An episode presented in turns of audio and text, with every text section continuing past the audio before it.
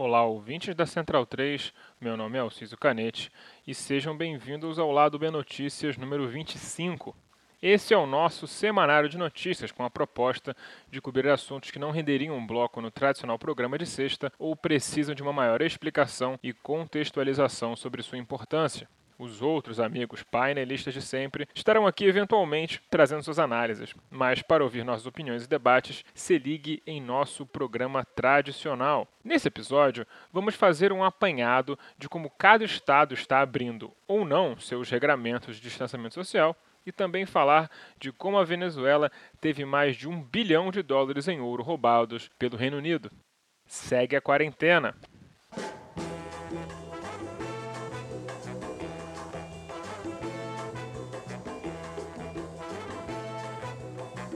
O Brasil segue estabilizado em um soturno platô de mais de mil mortes por dia.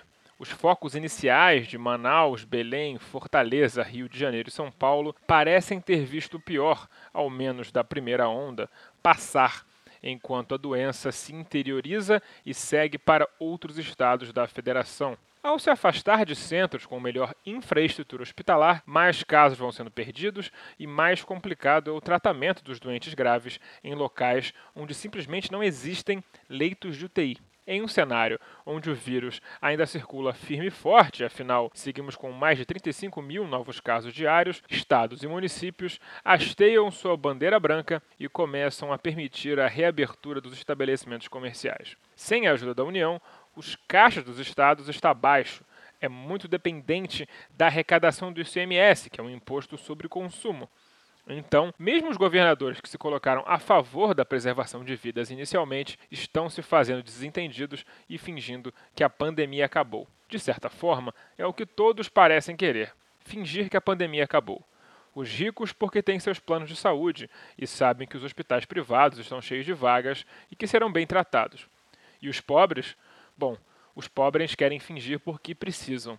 Então, um genocídio da população pobre, que é em sua maioria preta, pode ocorrer sem maiores problemas, desde que a turma do Leblon, aquela mesma que não passa por nenhuma dificuldade para fazer sua quarentena de boinhas, tomando seu Hagendate de 30 conto pote, correndo na esteira e trabalhando de casa, possa tomar seu shopping com os amigos em nome da saúde mental. Mas em que ponto de abertura está cada um dos estados da federação? Eu fiz essa pesquisa chata para que você não precisasse. Vamos lá, então, seguindo pelo eixo sul-norte do país. No Rio Grande do Sul, que tem 31 mil casos e 765 mortos, o governador Leite, do PSDB, vem falando em planos de flexibilização desde que mandou fechar tudo em março. Desde maio, vem de fato liberando alguns tipos de comércio, a depender do risco de contágio local. 75% dos moradores do estado estão em áreas de bandeira vermelha, a última antes da preta, que significa caos total e possível lockdown. Em Santa Catarina, 17 mil casos e 237 mortos. O estado foi separado em regiões, com as que flexibilizaram mais cedo, como Blumenau, passando por sérias dificuldades. O prefeito chegou até a chorar pedindo por ajuda.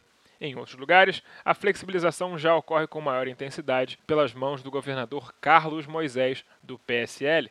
Para terminar, o Sul é meu país. O Paraná, que tem 30 mil casos e 763 mortos, o governador Ratinho Júnior, do PSD, vem tentando liberar tudo o mais rápido possível.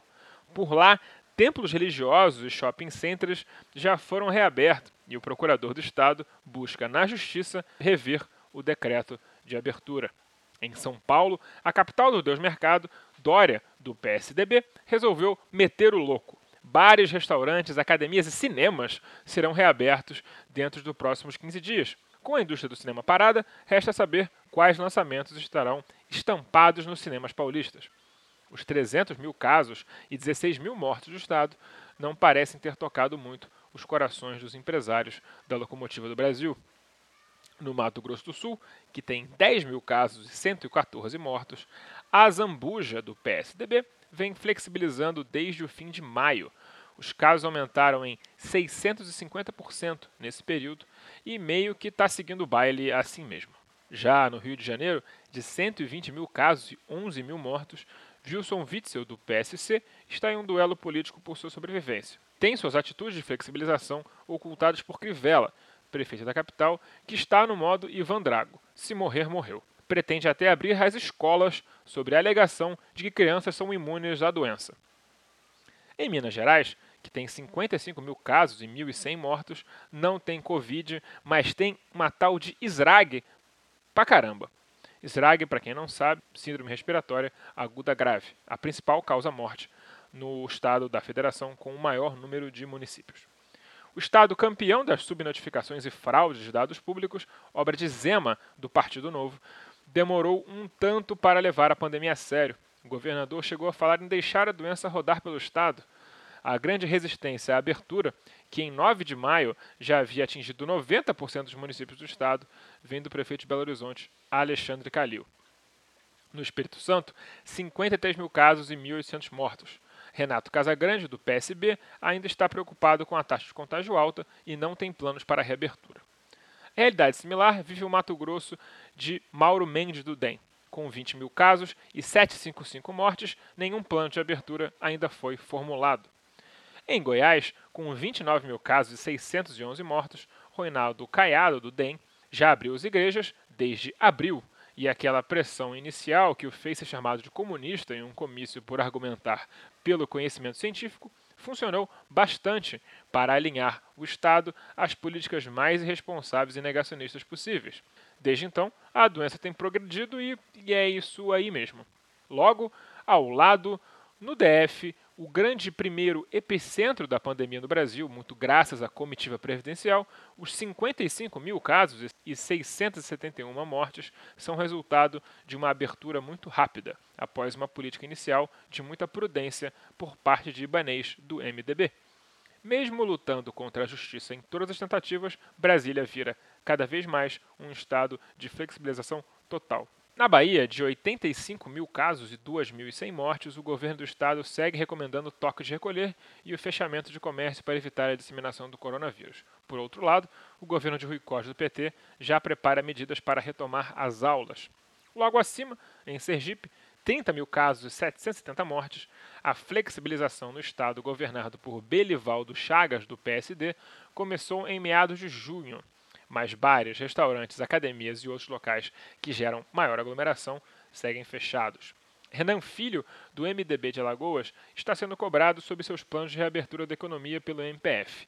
Nenhum plano foi apresentado no Estado, que tem 39 mil casos e 1.150 mortes. Sem planos muito claros e com 95% da rede hospitalar ocupada em Maceió, foram reabertas lojas com menos de 400 metros quadrados, salões de beleza e templos. Vai dar bom. Em Pernambuco, com 65 mil casos e 1.120 mortos, o governo de Paulo Câmara, do PSB, autorizou a reabertura de salões de beleza e estética e que shoppings tenham um ponto de entrega para as compras que seus clientes desejam fazer. A Paraíba, com 52 mil casos e 1.100 mortos, já tem o seu governador João Azevedo, do Cidadania, flexibilizando o isolamento desde meados de junho. O transporte intermunicipal e municipal foi normalizado e igrejas foram reabertas, mas apenas com 30% da capacidade. Salões de beleza e barbearias passaram a poder atender com hora marcada. No Rio Grande do Norte, 34 mil casos e 1.200 mortos, Fátima Bezerra, do PT, está bem flexível. Barbearias, salões de beleza, bancas de jornais, a abertura de comércio com área inferior a 300 metros quadrados foi quase geral, o que gerou grande protesto do secretário de Saúde de Natal, que foi à TV apelar para que as pessoas seguissem em isolamento social. No Piauí, 25 mil casos, 770 mortos. Wellington Dias, do PT, vem paulatinamente adiando a flexibilização do isolamento. A curva de mortes está acima da prevista, o estoque de medicamentos para sedar pacientes está baixo e faltam leitos. Logo, a ideia é relaxar ao mínimo as medidas preventivas nesse momento. Já no Ceará, de 120 mil casos e 6.400 mortos, Camilo Santana, do PT, vem flexibilizando legal. Como o pico inicial foi muito brutal, mesmo com a flexibilização, a curva de contágio do estado segue decaindo, o que estimula novas flexibilizações em breve. Pela minha risada no fundo, você deve imaginar que eu estou rindo de nervoso porque acho que pode dar problema. O Maranhão, de 89 mil casos e 2.800 mortos, Flávio Dino, do PCdoB, vem flexibilizando o isolamento desde meados de junho. São Luís chegou a passar por um lockdown após um pico de contágio, mas o maranhense já pode malhar em academias, ir no seu barzinho e fazer compras no shopping de boas. Na região norte, o Tocantins, de 12 mil casos e 215 mortos, Mauro Carlesse, do DEM, foi de flexível ao lockdown e flexível novamente, muito rápido. Por lá parece que a medida é fechar e abrir tudo, feito uma sanfona.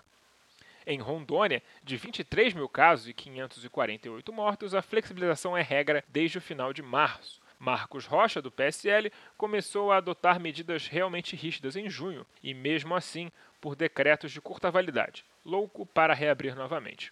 A OAB local denunciou a falta de qualquer critério objetivo para as aberturas e fechamentos. No Acre, de 14.500 casos e 400 mortos, Gladson Camelli, dos progressistas, manteve o isolamento até meados de junho, quando começou a reabrir o comércio local de maneira generalizada, mas todos com restrição de lotação de 30%. No Pará, de 115 mil casos e 5.100 mortos, lockdowns foram decretados ao longo do período e Helder Barbalho, do MDB, adota um plano de reabertura desde junho. A reabertura fez com que as UTIs de Belém, que já se esvaziavam, tenham retomado sua lotação para próximo de 80% no fechamento dessa edição. Em Amazonas, de 76 mil casos e 3 mil mortos, vimos as primeiras imagens chocantes da pandemia no Brasil, com enterros em valas coletivas e risco de falta de caixões em Manaus. A quarentena em Manaus começou a ser flexibilizada no dia 1 de julho e não sabemos até que ponto as medidas de Wilson Lima, do PSC, governador do estado, vão causar uma segunda onda por lá. No Amapá, 30 mil casos e 445 mortos, a quarentena está prorrogada até 15 de julho. Antônio Valdez, do PDT, é o governador que mais bancou o isolamento social em todo o país. Por fim, em Roraima, 19 mil casos, 370 mortos.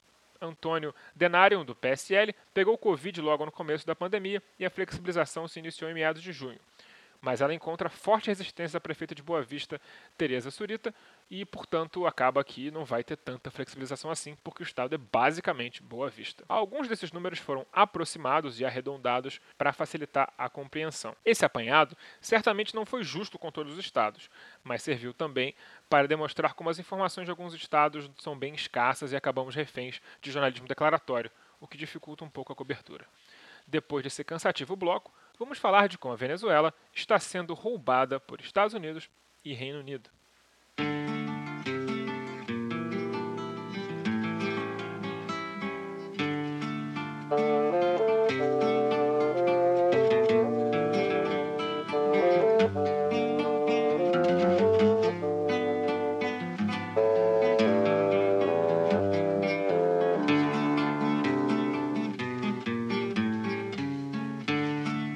Lado B do Rio é produzido com a ajuda financeira de nosso financiamento coletivo no Padrim.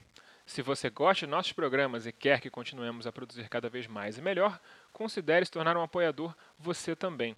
Nossas faixas de apoio começam de R$ reais por mês. Acesse padrim.com.br barra Lado B do Rio e nos ajude como puder.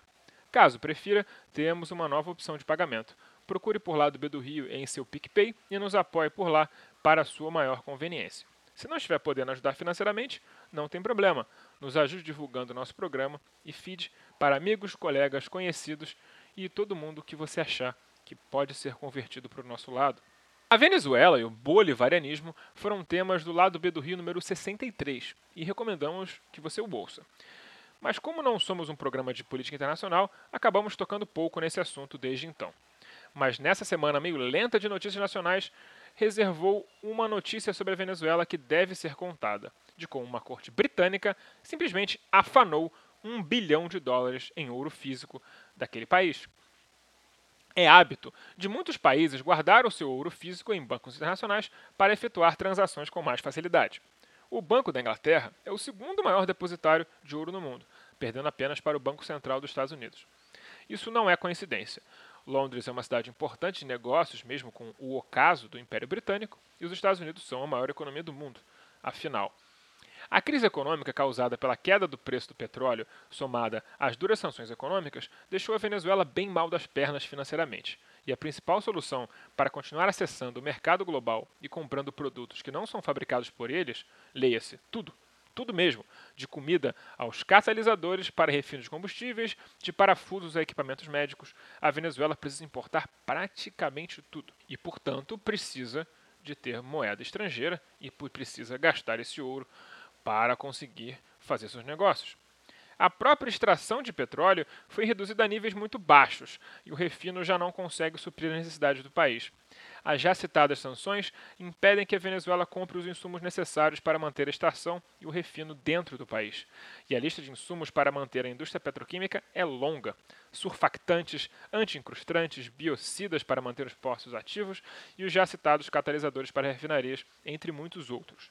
Para se ter uma noção da gravidade da situação, a Venezuela necessitou de doações de cinco petroleiros carregados de gasolinas vindos do Irã para não correr risco de falta de abastecimento. As sanções econômicas dos Estados Unidos sobre a Venezuela são bastante duras e são justificadas por alegações pelas quais não existe a menor sombra de realidade, como a de Nicolás Maduro ser um narcotraficante perigoso.